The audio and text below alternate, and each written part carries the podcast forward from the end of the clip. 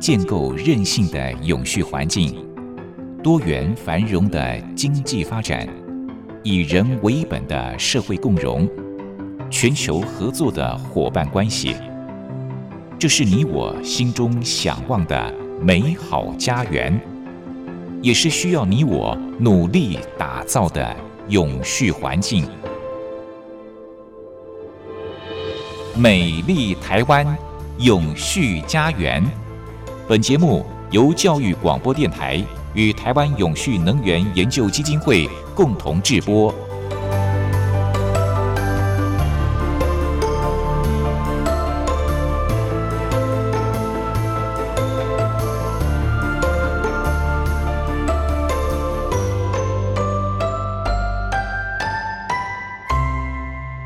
朋友您好，欢迎您再度按时收听《美丽台湾永续家园》，我是朱玲。在今天节目当中呢，我们要和大家谈的是联合国永续发展目标的第八项：尊严就业和经济成长。不晓得朋友们，您今年几岁？退休了吗？我身边有很多五十五岁以上的朋友哦，有些已经退休了，有些还在职场上打拼。而退休的朋友当中，其实大部分都还身强体健。以我旁观者来看，应该是还可以继续贡献他们的专业跟能力的。记得在我小的时候，五十多岁、六十岁的人看起来，嗯，真的就已经蛮苍老的哦。那个时候的平均寿命也比较短，这当然跟当时的这个医疗保健不发达有关。而现代人的平均寿命不断的提高。身边八九十岁的长辈比比皆是，也就是说，如果六十几岁退休，还有二十几年、三十年的这个寿命可以活。所以，如果太早退休，的确是蛮可惜的。根据联合国定义，十五到六十四岁是还可以扶老携幼的劳动力，其中五十五到六十四岁的中高年级生，虽然可能已经是过了职涯高峰。但还是有十年的黄金期是可以贡献社会的，所以怎么样让中高龄展现新价值？这正是今天台湾永续能源研究基金会的简尤新董事长要和大家探讨的主题。董事长好。啊，主持人你好，各位听众大家好。董事长，今天我们要谈的主题是怎么样让这个中高龄者能够展现他们的新价值哦。我想董事长是非常适合谈这个主题的，因为董事长虽然已经超过了退休年龄很多年了，可是还是一直站在第一线，贡献自己的专业来推动这个永续观念跟活动。那么最近我们从媒体当中也看到，法国已经拟定要把退休年龄延到六十四岁，而美国国会呢也正在研拟要将这退休年龄拉高到七十岁。可见随着时代变迁，人类越来越长寿，各国都在研拟要拉高退休年龄的可能性。那董事长您怎么样来看待这样的一件事情？我相信您身边应该有很多退而不休的朋友吧？Yeah. 我想这个问题啊很有意思，这个是我们在呃联合国永续发展目标 SDG 的第八项啊，有尊严的工作跟经济成长哈。那你刚才说我是中高龄，其实我不是中高龄，我是超高龄。可是董事长的样子看起来像中高龄而已。那这个问题就在这里啊。我们历经的人类一个历史上很少有这个状态啊，以前从来没有过的状态。什么状态？怎么决定什么叫做老啊？因为呃，过去因为呃卫生的问题、饮食的问题、战争的问题、各种问题的原因哈，所以人类的平均年纪不是那么大啊。那今天我们已经看过哇，世界各国年纪越来越大了，越多。我记得那个时候，呃，日本人呢，早期的很早的时候就说，假假如你活到一百岁的时候，天皇会送你一个银币的哈，是不是？说你一百岁，后来太多了，只好收镀银的银币，钱太多了。那英国也是这样，英国这个到一百岁的时候，女王会送你一个信，送个什么东西？哦，恭喜一百岁，人瑞了哈。那今年一百岁的人实在是很多了，也真的不少了。因为实在刚才讲这个呃，生活的状况、环境变化太多了哈。那这种状况下，呃，我们就开始要重新定义啊，哎，什么叫做老啊？啊，第二个，你怎么过这一段所谓的人的一生呢？啊，早期啊，像孔子活到七十二岁啊，那已经很不得了啊。那个时代能活七十二岁，等于差不多人家活两个人的人生的了哈。因为那个时候年纪平均平均年纪没有那么大嘛，是吧？可是现在人人都那么大的时候，我们就来回想一下。我记得我在节目里面呢，跟各位啊分分享过我的一个概念呢，我就说人生有一点零、二点零、三点零、四点零哈。那那个时候我的一点零、二点零、三点零、四点零很重要的概念是什么？从学习的过程去了解我们怎么样过我们的日子啊。就说一点零，我常常讲，就零岁到六岁是一点零，到幼稚园嘛之前那一段时间，其实人的一个成长最快了，因为。零岁的时候刚下来，你根本一块肉动都不会动。可是到六岁的时候，又说会跳会会唱，什么都会了哈。所以那个我，那个学习是不可思议的变化之大。那从六岁一直到这个你的大学毕业这段时间，其实是学习干嘛了？我们零岁到六岁学习，你可以上上学了哈。当然，上学时间是为了后面的三十年你要工作啊。所以我们每个人最后到学大学毕业，学了非常多的知识，然后再去工作。那等到你工作这一段时间，你就是去尽情享乐人生之外，还要发挥你自己的特长专长，呃，成就你自己啊，就过得很好日子。然后到六十五岁退休了，退休以后，呃，过去是没有这段日子啊。大部分人的父母亲哦，呃，在六十岁以上，现在还好，现在父母亲已经有到六七十岁。如果再早个二十年前，差不多六十几岁、七岁就就走了哈。所以这段时间。有经验人不多了哈，所以现在我们已经国民平均年纪已经余命已经到八十岁了。对，那最后你有十十五二十年的时间很长啊，到底做什么哈？你会花六年时间去学的，让你去过那个二十年的这个学校生活，学校生活二十年去过你三十年的日子。可是当呢匆匆忙忙退休的时候，你就发现有点茫然啊。咦，我为什么不晓得我二十年我怎么怎么做了？我过去花了二十年准备三十年，那最后最后的二十年，我总要花一点时间准备一下。可是大部分人都没有，没有的原因是因为老师也不知道啊，老师也是这样碰到了。那学校教育也没有谈这个问题啊，那变成说个人去谈这个问题，这就比较辛苦了。那我今天会谈这个问题中高龄社会，就是说我们看到这个呃法国就是很清楚的例子。法国其实已经得天独厚了，是在这个呃欧洲里面，呃，他是六六十二岁退休嘛，哈，算是比较早可以退休的。他的隔壁的德国是六十六岁了，其他国家六十六、六十七的很多了，哈。那他他比较少哈。那法国政府已经感觉到两个问题，一个问题就是说，也是跟我们一样啊，缺工缺人啊，少子化了，他要有人工作啊。啊，大家都不工作，是光领退休金也很危险的事情。啊，第二件事情，如果领的人太多的话也不行啊，是吧？退休金会被领光了。那其实每个国家都会想，我们自己国家也会在讲这个事情。多久之后，我们的劳保会破产啊？因为呃，领的人多，这个交这个呃交的人少嘛，是吧？所以呢，呃。这个嗯，马克龙总统啊，他其实晓得这是大问题。其实过去的二十年来，每一任的法国总统都知道这问题，因为现在法国经济状况不好，比不上德国，比不比不上其他几个邻近的国家。原因之料，他就是工作的人力还不足了，所以他希望把加强。每个总统都做，几乎每个总统这二十年，每个总统都失败。那马克龙总统心横了啊，他在想。他在历史上想做一点对法国真正有贡献的事情，他也想学这个德国的这个梅克尔夫人或者一些英国的柴吉尔夫人，他要做一个比较大的事情，影响这个法国比较多，所以呢，他就决定说好，他就要把六十二岁提升到六十四岁，记得哦。六十四岁还比德国人还还要年轻啊，哦，结果哦，当然抗争抗争的还没有完啊！就我们在这个广播的时候，他他还继续在做哦，这个是很可怕一件事情，国家有一点动乱啊，不是很平安。那为什么有这么大的问题？呃，当然，这个也有人家说马克龙太这个呃呃这个太骄傲了，他不是跟人民好好沟通了啊。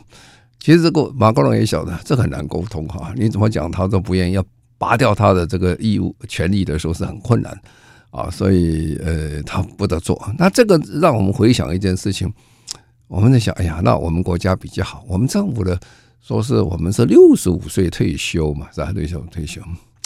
其实我等一下跟各位报告一些数字哦，我们的问题不会比法国人少啊。实际上讲，我们的问题蛮严重的，因为最近几年台湾最大的问题就是少子化啊，那些大学已经呃越来越少了啊，大学生越来越少，所以你看很多大学已经正式关门了。关。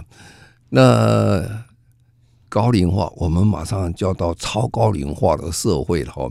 超过百分之二十以上的人都要超过六十五岁以上，已经到那个状况啊。那最近其实不是台湾了，全世界都在疯传一个事情：缺工啊，缺工。不是我们缺工，美国也缺工，欧洲也缺工。那我们缺工问题还其实还蛮严重的哈，这个缺工。好，那我们就回过头来看一看了。哎，我们的这些呃工作人员大概什么状况啊？我们会想说：哎呀，这个法国。六十二岁到六十四岁就炒那么多，我们六十五岁都没有炒哈。等一下，我就报告几个数字，你会发现，我们其实问题还蛮多的哈。这个必须要好好来检讨一下，否则这个社会将来也是会碰到类似法国的状况。对呀，我在一份资料当中看到说，我们台湾的这个人口红利将会在二零二八年就正式消失了哦。到了二零六零年呢，这个需要被抚养的老人还有儿少将会超过工作年龄人口。哇，这问题非常非常严重哦。好，我们先休息一下，待会儿再请董事长进一步来跟大家做分析。美丽台湾永续家园，在节目当中，我们邀请到的主讲人是台湾永续能源研究基金会的董事长，同时也是中华民国无任所大使的简尤新博士。那么今天我们是将重点放在呃，怎么样让中高龄者能够展现他们的新价值哦。那刚才董事长提到说，我们台湾现在人口老化非常的严重，出生率逐年的下降。那么我也说，到了二零六零年的时候，需要被抚养的老人或者是儿少将会超过工作年龄人口。哇，这是一个非常严重的问题哦，也是一个国安问题。那接下来就请董事长进一步来分析。好，通常古人说“生之者寡，食之者众”，哦，意思就是说。生产的人少了，那吃的人多啊，这个国家是很危险的啊！要吃垮了嘛，甚至生产人少不是？好，那我们就去看那多少人生产哈。那我们刚才讲过说，我们的法律规定啊，公务员六十五岁退休，大家觉得很好。我们你看，我们比法国人好很多了，他们六十二到六十就炒翻天哈。实际上讲，你仔细去看台湾的这些退休法令哈。因为我们是早期定的啦，不是现在定了，后来没有再修改，因为修改就很难了，因为修改会牵涉到很多人权利义务的关系，会有产生很多的抗争了哈，所以其实政府通常不太愿意修改这个事情啊，历任政府都不太愿意动它，哎，那你就会产生非常大的问题。那我现在就跟各位说明一下，那到底我们工作人有多少哦？多少？那根据我们的劳动部哈，呃的一些资料看起来。如果我们十五岁到二十四岁的工作的人大概是百分之三十六点八哦，那五二十五岁到四十岁的工作人大概百分之八十九点四，这是我们最高峰了。就是我们大部分的工作人大概二十五岁到四十四十四十四岁左右，到四十五岁到五十岁这十年的时候还不错，还有七十九点九到百分之八十。可是你会发现哦，五十五岁到六十四啊，就是。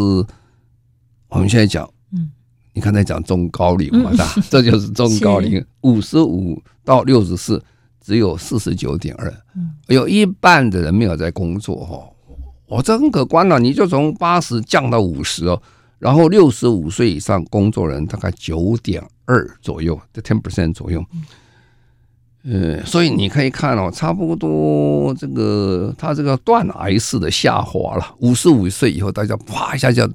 他那个离开了是不错哈，要等什么就要等等退休金哈。领退休金是应该的啊，因为他是他有他的权利啊，他是他工作了，他有退休金。但是这样子光领退休金对这个人到底好还是不好？等一下我们再做分析啊。好，那这是我刚才讲我们自己的了哈，我们自己。那你刚才讲说这个法国人，那我就去看看法国人到底什么状况。呃，早期法国也碰到一个问题，什么问题？欧洲都碰到这问题，碰到什么问题？他说。这个年纪大人不退休啊，害得年轻人没有工作，所以就来一个 一个动作，叫提早年轻人退休。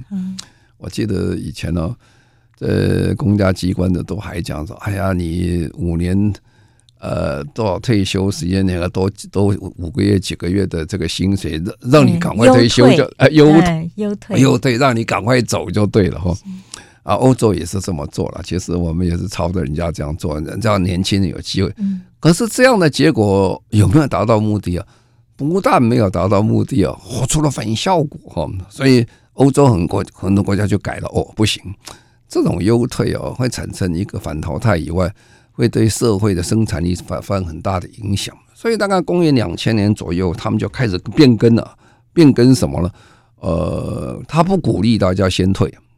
不不但不鼓励先退，他鼓励晚退啊！你继续在工作啊，继续工作。当然，这个年长者虽然我们讲是中高龄啊，其实现在医药太发达了，这个营养也太好。你个六十岁人哦，身强力壮，跟小小伙子一样啊！你再看他跑到这个健身健健健身房走出来，哇，那个八块肌好得很啊！然后爬山到处去跑，他其实身强力壮，好得很。你说他他要退休，其实讲讲对他讲，某观点讲，他是个损失了哦。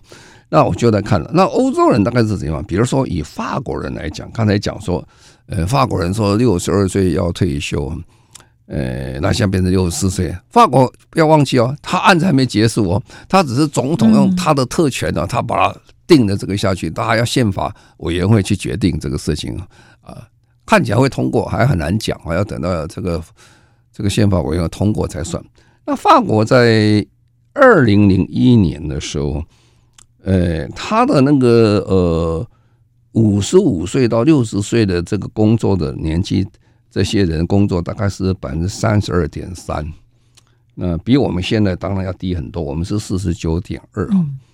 但是你不要忘记哦，等到后来的后阶段的时候，法国已经提升到。五十九点七了哦，哦，五十五到六十四岁，那是很高了。啊，比我们高很多。我们多少？我们才五十不到，是。啊，所以所以我们不要笑说，哎，法国人呢？其实我们没有看到我们的问题也蛮多的，只是大家觉得，哎，法国人怎么这样？那其实我们问题比较严重，也就是所谓生之者寡的问题，大家就没有工不工作了啊。那其实这里最明显的一个例子，跟我们比较接近的国家大小就是荷兰哈。荷兰比台湾面积大一点，人口比台湾少一点哦。不过常常我们比荷兰呢，因为国家的大小差不多。荷兰人哦，大概在呃二零零一年的时候，就公元而且二十一世纪一开始的时候，他大概五十五岁到六十岁工作人大概是三十七点九，大概百分之三十八左右。可是呢，他就发生很大问题。那说他为什么这样做？他就我刚才讲，这政府的意思说，哎呀。年轻人要给他机会，给他年轻的工作机会，所以你们年纪大了优退，你们早早走吧，你们去去玩就好了，让年轻人有上来。后来发现这个错了，这个为什么错了？年轻人也不见得上来，但是那个年纪稍微中高龄走了以后，这国家生产力是下降啊，他国家不会再成长，所以他就鼓励大家呃不要退啊，你们继续在做。所以荷兰人到呃。二零二一年，大概两一两年前的时候，他的这个五十五岁到六十四岁工作已经到百分之七十三点八，大概七十四左右，增加百分之三十六啊。这段时间台湾是也是增加了哦。台湾在二公元两千年的时候，大概百分之四十一点八，四十二，那现在的四十九点二，还不到五成哈。所以大概增加百分之七。你从这几个数字大概大概了解一件事情。背后代表政策在改变啊，政策在改变什么？就是我们对中高龄的一个就业状况是什么态度啊？而且这个态度很明显的，全世界走这一条路上，这最明显的一个国家叫日本哈。嗯，日本呢，各位晓得，日本已经变成老人国了哈。对，他们这也很紧张啊，因为日本超高龄，超高龄太多了。我刚才不讲，早期日本是活一百岁，天皇还要送他一个纪念币，而现在多到根本就太多了，根本不可能再送这些东西。那没有办法啊，所以日本在公元两千零一年的时候。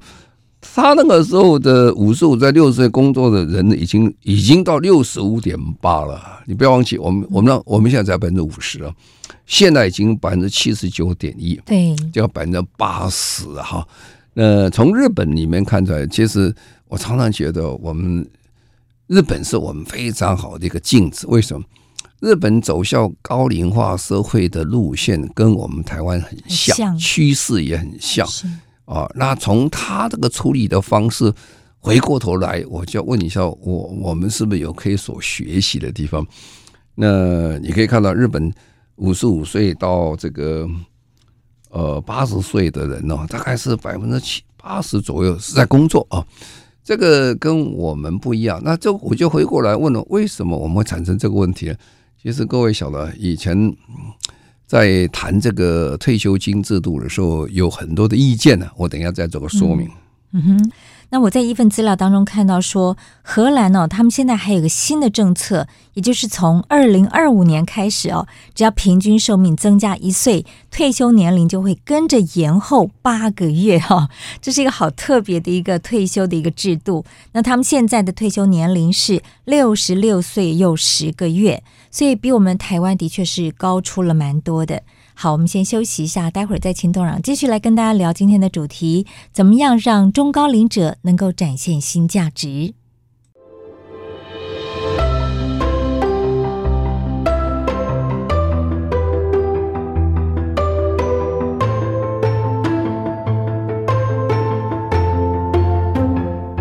环境永续，企业永续，能源永续。您现在收听的节目是教育广播电台与台湾永续能源研究基金会共同制播的《美丽台湾永续家园》。美丽台湾永续家园，我们节目是在每周六早上十一点零五分播出。在节目当中所邀请到的主讲人是台湾永续能源研究基金会的董事长，同时也是中华民国无任所大使的简尤新博士。那么今天我们谈的主题是怎么样让中高龄者能够展现新价值？这也算是联合国永续发展目标的第八项：尊严就业与经济成长。好，那董事长，我们接下来就谈谈，呃，各国的这个退休制度怎么样定定，还有像我们台湾的这个退休金制度又是如何的变革呢？啊，您刚才讲的荷兰啊，他说是呃，这个人的余命每延长一年，退休时间就往后延延哈。它原因是很简单的哈，因为余命是会越来越长了哈，尤其在欧洲国家，他们跟我们不太一样。我们在台湾虽然说我们余命很长哦，但是我们隐藏一个不太好的事情，就是不健康的余命啊，对啊，我们要卧床卧个或者坐坐轮椅要坐七八年左右哈，变成要有人去照顾啊。他们不是啊，他们花了很多的钱去做健身房做什么，然后做健康教育，让他们啊活得很愉快哈，活得愉快。那可能到最后人走了，以前大概三个礼拜几个礼拜。卧床一下就走了哈，像英国女王就是一个最好的例子哦，那个是天之骄子哦，就他只有一两天他就走了哈，那是人生最高的境界，说这最好的，但是我们不太可能每个人都是这样了哈。好，那这样的话，你一往一长，你身体又健康又好了，所以你的退休呃就不需要国家养的时候，你还可以贡献你的这个能力的时候，也就往后延啊那。这个余命的增加的好处，就是说你不要每年都跑到立法院、到国会去谈论哦，因为每一次谈论哦，到底红脖子书，大家又开始吵，哎，这到底公平合不合理啊？这样等等，所以他干脆定一个哦，我就定一个标准出来，就好像有一点就是说。呃，我们定一个通货膨胀要多少，说你利息要增加多少，有固定、有相当程度的关系的时候，就比较容易做得到哈。对，那是这样的做法，就不会年年在那边争执了。对啊，这个我们立法院那么多事情要谈了，每天要谈这个谈不完了，不如有一个大家觉得共同可以合理的做法。啊，那现在我刚才已经讲了，我们台湾了，嗯，讲的不好听的，也有人讲说台湾人开始进入希腊化，所以希腊化就是公务人员的劳工退过早退休，过早退休以后，这个成这个政府的这个退休金哦，负担沉重啊。这个呃，希腊当年国家破产的原因就在这里哈。那希腊比台湾还辛苦。希腊在公元两千零一年的时候，呃，他的这个呃退休，他的五十五岁到六十五岁工作是百分之四十点一了，跟台湾其实是差不多，少一点点。可是他已经在改了哈。他到两年前二零零一年的时候，他是百分之五十六点六的人在工作。相对看台湾呢，是百分之四十九点二，哇，这样讲起来，我们是比他危险。嗯、我们最近常常会在讨论，哎呀，这个快破产，快破产。其实破产的原因之一呢，就是还是生之寡，死之的重的问题了。所以这些国家刚才讲的是所有的这个先进国家几乎全面在提升的原因就在这里。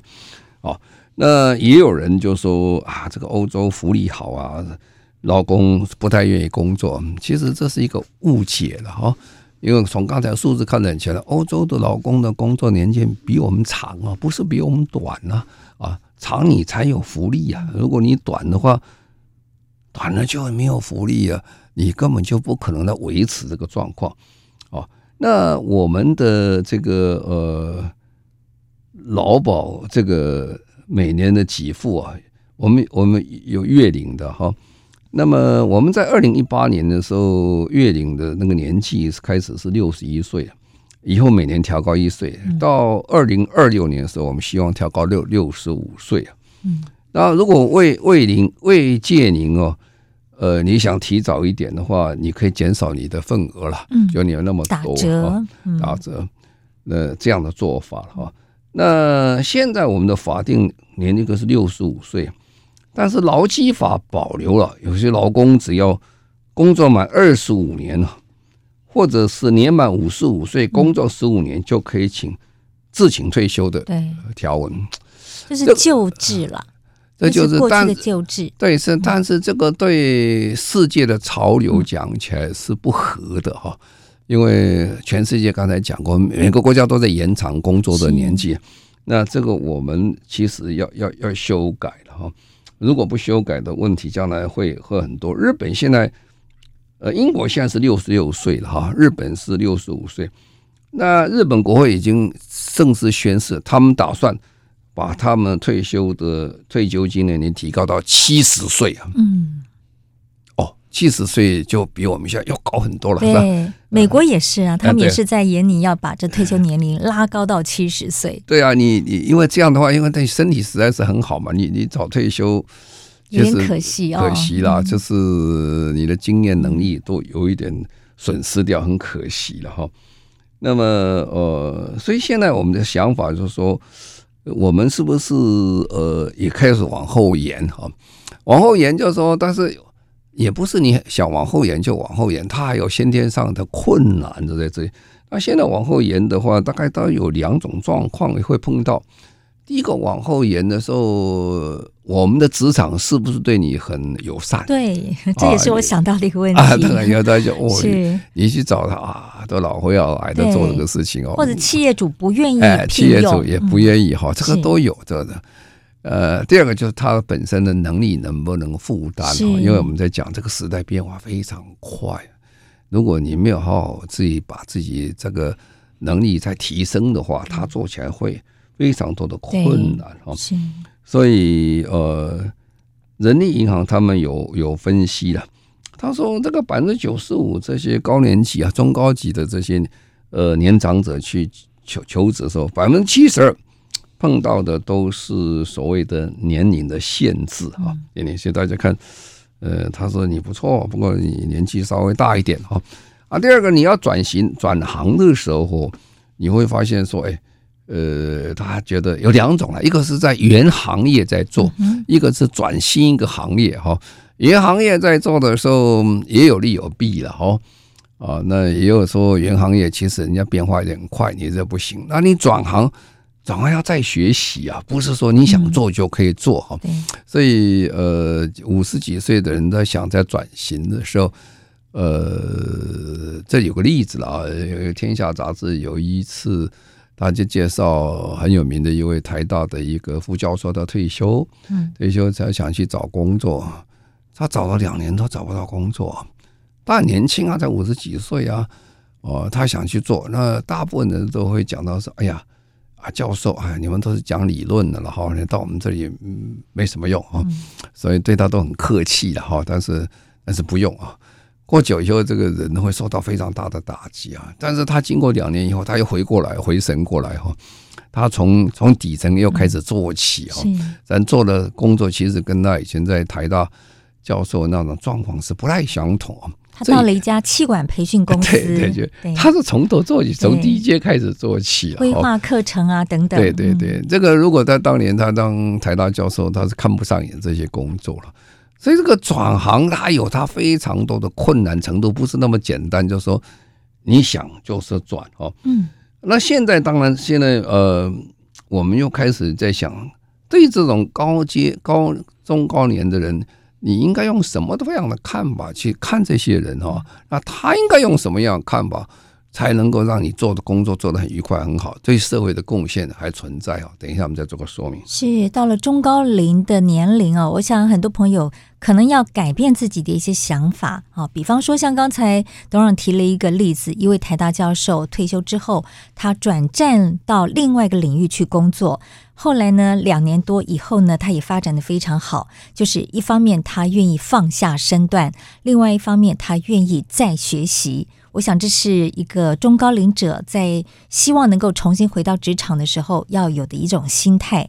那除此之外呢，企业主可能也要改变一些呃想法观念。那这个部分我们待会儿再请董事长继续来跟大家分享。美丽台湾，永续家园。今天在节目当中，简尤新董事长和大家谈的主题是：怎么样让中高龄者展现新价值？那么，这也可以算是联合国永续发展目标的第八项——尊严就业与经济成长。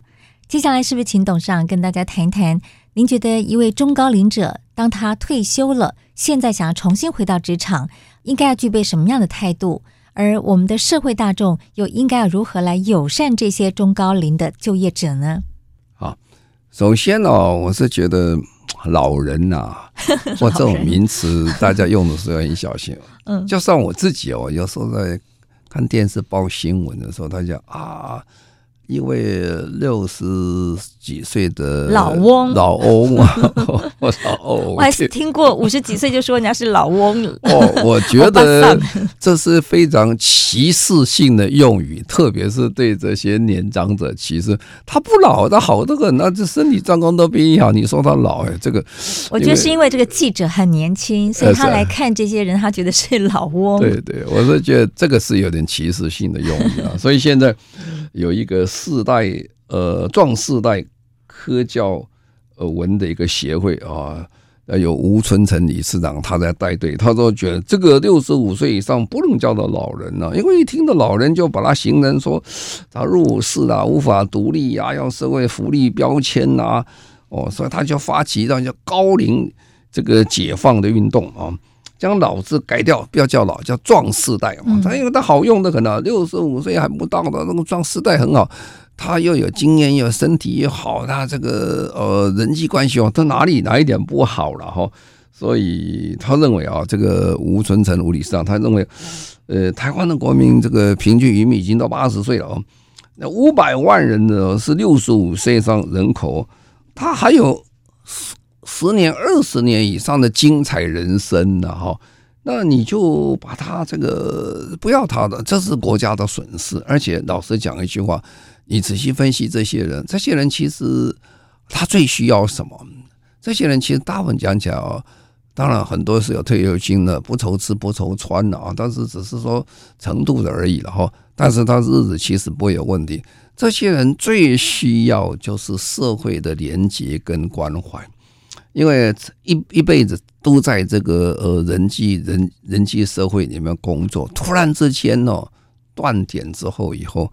他对他是很辛苦的哈，就变成人的一个生存的价值是是有问题的。我们常常讲说，人最最简单的生活是求吃嘛，哈，求安全呐，其实都不是啊。到最后的时候上去是要自我实现，要受到尊重，有尊严啊。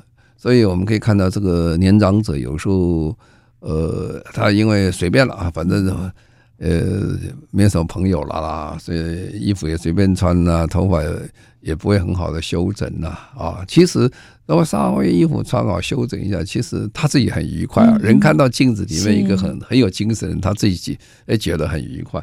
怎么样让这些人重恢复他年轻的青春这种活力出来，变成我？我们觉得现在最重要的事情，那我们对年长者，我要看到我们家里家里有有医疗等有医保嘛，是吧？那最明显了，比如说我们在企业里面，企业里面在台湾这个做得很好的是中钢哈，中钢我们晓得中钢是台湾非常杰出的企业啊，他他开始的时候是从零开始做起，这一开始就是他他是招募到非常多年轻。有为的这些呃有基本知识还有学问的这些年轻人一起做开始，可是跟很多国营公司一样，他们都碰到一个问题：十大建设的那些工那些人员都差不多同一个时间进去，然后他同一个时间要退休啊！哇，他说一下子突然间说哦。突然大家一起退休，那你后面的人怎么办呢？后面的经验没有那么那么快嘛，因为你是一路上就有一层人在那，一层人突然就要走了，怎么办？经验无法传承，所以他们就做了一个非常好的一个中高龄的一个计划，他就让这些人呢建立一个制度啊，十一年前就开始做，他是回聘这些退休员工担任编制外的有给职的顾问啊。那有短时间，有短三个月、几个月啦，让他们随时也可以保持跟公司可以来往啊，甚至很多重要的这些呃呃这个非编制性的委员会，请他们来参加。比如说，他们现在在做这个呃这个节能减碳，说是他们的董事长还有组织委员会，还请这些退休人大家一起来参加啊。这就是说，怎么样用善用这些呃。替公司或者替社会做很多事情，他们的能力可以流传下来啊。那这里面大概做的最成功的是荷兰人哦。刚才讲荷兰人早期是说他优退嘛，你们可以先走了，就给年轻人机会。后来发现这是很大的错误，所以呢，他们就说改变了啊。早期他们是已经这种观念改变。那么，从鼓励这些中高龄退休，变成鼓励他们再就业啊，继续再下去。从国家有政府的一个政策啊，他们优退的计划啦，这种退休金等等啊，他们有一个一套的方式，让这些人做得更愉快。那第二个就是刚才这个主任讲，把他的退休年纪跟平均寿命把它挂钩啊，余命越长的时候啊。他这个这个呃退休的时间往后延，他现在的是六十六岁十个月退休了，退休。那么他希望到二零二四年的时候能够延伸到六十七岁，啊，那么二零二五年以后，只要平均年纪加一岁啊，退休年纪就会往后延八个月哈。这这国家政策是这样变。最后呢，这个荷兰人他会保障的工作时间跟工作地点的弹性哈，因为也有一些年纪长的，他还觉得哎呀，他不需要每天做做五天啊，做什么，所以他就鼓励这些呢，没关系，你做三天四天也行哈，有点 part time 的弹性啊，是。哎，你只要有上班的，你就衣服会穿整齐，什么也好，你出去也跟人家这来往上？那很有差别，而且贡献他的力量出来。啊，我有个同学就是这样子，嗯，他退休之后离开了原单位，但是原单位请他回去继续上班，但是一个礼拜只要上三天班，三个半天，三个半天，对对，啊，很快那个三个半天会改变他的生活很多，而且他跟社会有还有交集啊。人最怕就是呃离群所居一个人，这样很辛苦的。那再来就是说他的工作地点哈，那地点早期哦哦，现在更好了，早期都要上班嘛再去，啊现在因为有远距上班了，也很方便，所以也就不一定要免一定强迫的说啊，这个人一定要到某个地方去上啊。所以荷兰人他有一套，刚才讲一二三四各种套方式，他就是把这个在延长啊，那这个效果是不错。那我看台湾已经到这个时代了哈。呃，其实我们应该要延长，因为我们有太多的人没有工作。我们要他工作的目的，并不是说一定要他多做工作，而是有那个工作会改变他生活的愉快跟态度，跟社会的沟通，而且他觉得他是有用的人，对，可以肯定自己、啊，肯定自己啊，人人要有尊严嘛，好，那被人家尊重，我想这个是一个很好的一件事情。那今天我们在谈到这个联合国会讲说，呃，有尊严的工作等等哈。那有尊严的工作，大家第一个常常会想到年轻人呐、或者是说，诶，不要去做那种呃童工呐，或者是说很肮脏的工作等等。那那是对一部分国家是这样，对我们的国家或对很多很多先进的国家，刚才一起看。OECD 的国家，如果我们比较起来，我们已经是后段班了哈。就是对整个对中高年的工作的机会，以及他的这个呃社会职场的一个友善程度，我们是不如他们哈。所以我是觉得很重要哈。呃，这个是不管是各行各业，几乎都是这样。我们希望这个这样的观念想法也跟大家分享。我们的国家。不久有一天，我们也会讲说啊，我们的中高龄以上就业的人口会达到百分之七十或者八十哈，这么这么说。那我想那个社会跟今天会有很大的差异。是，但是也希望大家都能够身体健康，才有办法达到这样一个理想哈。好，今天在节目当中呢，谈的主题就是怎么样让中高龄者能够展现新价值。我想这需要培养一个新的观念，让退休呢。变成一段循序渐进的过程，而不是零与一的极端状况。透过再学习，为自己创造可以再贡献的新价值。谢谢董事长，谢谢。好，谢谢各位，再见。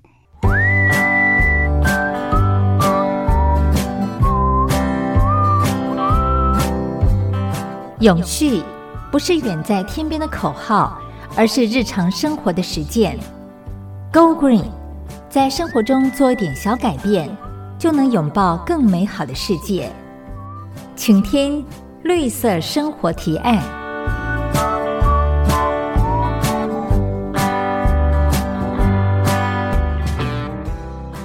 天气越来越炎热了，我想很多朋友回到家之后，第一件事情就是打开冰箱。呃，也许是从外面买菜回来，要把这些菜放到冰箱里面去冷藏保鲜。那么也可能是天气很热，回到家之后呢，想要喝一杯凉凉的饮料来消暑一下。总而言之，越是接近夏天，人们使用冰箱的机会也就越来越多了。不晓得朋友们，您都是怎么样来使用冰箱的？乍听这个问题，可能很多朋友会觉得好奇怪哦，不就是打开电冰箱，然后把东西放进去吗？其实啊，这冰箱管理也是一门学问，掌握细节，随手做一个小动作，就能够更节省能源，同时也兼顾饮食安全还有健康哦。首先，家事达人提醒我们，冰箱管理的第一步就是要好好的盘点冰箱库存。很多朋友可能都有这样的经验哦，到菜市场或者是超市去买东西的时候，看到喜欢的物品刚好在做这个特价促销，不自觉就会想要多买一些，可是放到冰箱不久就被遗忘了，最终呢，可能就是过期就丢掉。整理专家建议大家，每一次出门购物之前，最好能够先好好的检视一下冰箱里面的库存，确定不会重复购买。更好的方法就是在冰箱的外面张贴一张库存清单，如此不必打开冰箱就能够掌握冰箱里面的现况，方便又更有效率。现代人的生活都是非常忙碌的哦，尤其是上班族，大概不太可能每天都到菜市场去买菜，必须要一次就采买好几天所需要的东西。买了这么多的东西放到冰箱，有什么需要注意的吗？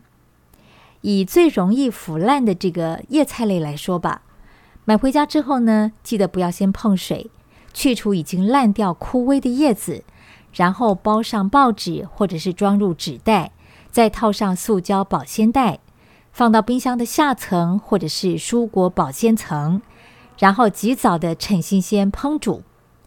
至于高丽菜、白菜这些包心菜类，比较耐放。那么底部的地头尽量保持湿润，就可以保持水分。一次吃不完的时候，从外层逐步的剥开，会比直接对半切开更能够持久保存。而水果的部分呢，凤梨、香蕉这些热带水果，只要放在干燥阴凉的地方，不见得要放到冰箱里哦。那么其他的水果，如果要放到冰箱，装袋之后，不妨在这个袋子的上面戳几个小洞，保持水分，同时透气。这样子，水果就比较不容易很快的烂掉。不少人买了蛋以后，通常都是会放在冰箱门上面的蛋架。但是家事老师就建议喽，冰箱的外门经常会开开关关，温度变化比较大，可能会影响到保存的品质。所以建议大家，如果购买洗选蛋，直接连同原本的盒子放入到冰箱内，而且及早吃完是比较好的。另外，包括辣椒酱、番茄酱这些酱料，经常在开罐之后，可能就顺手放到冰箱里，随着时间慢慢的就被推挤到了冰箱的内部，或者是因为瓶罐太多，呃，就不小心放到过期了。除了原来瓶罐上面的保存期限之外，建议大家不妨在罐子的上面再贴一个更大的标签，提醒自己留意。或者是说列入贴在冰箱外的库存表，降低过期被扔掉这样的风险。打造环保绿厨房，冰箱管理是不能忽视的一个项目哦。过度采买会造成食材腐败，不但非常的浪费可惜，而且呢，冰箱塞得太满也会耗费更多的电力，对地球造成更大负担。一定要记得哦，千万不要把这冰箱当成是储藏柜。更不要以为这冰箱是食物的防腐箱。将食物放入冰箱之前，妥善的分装，做好库存管理。每一次开关冰箱前，都要仔细的思考，避免开开关关或者是长时间打开。一个小动作就能够更有智慧的使用冰箱。随时清理冰箱，不但是兼顾环境保护，妥善利用资源，更能够吃出健康哦。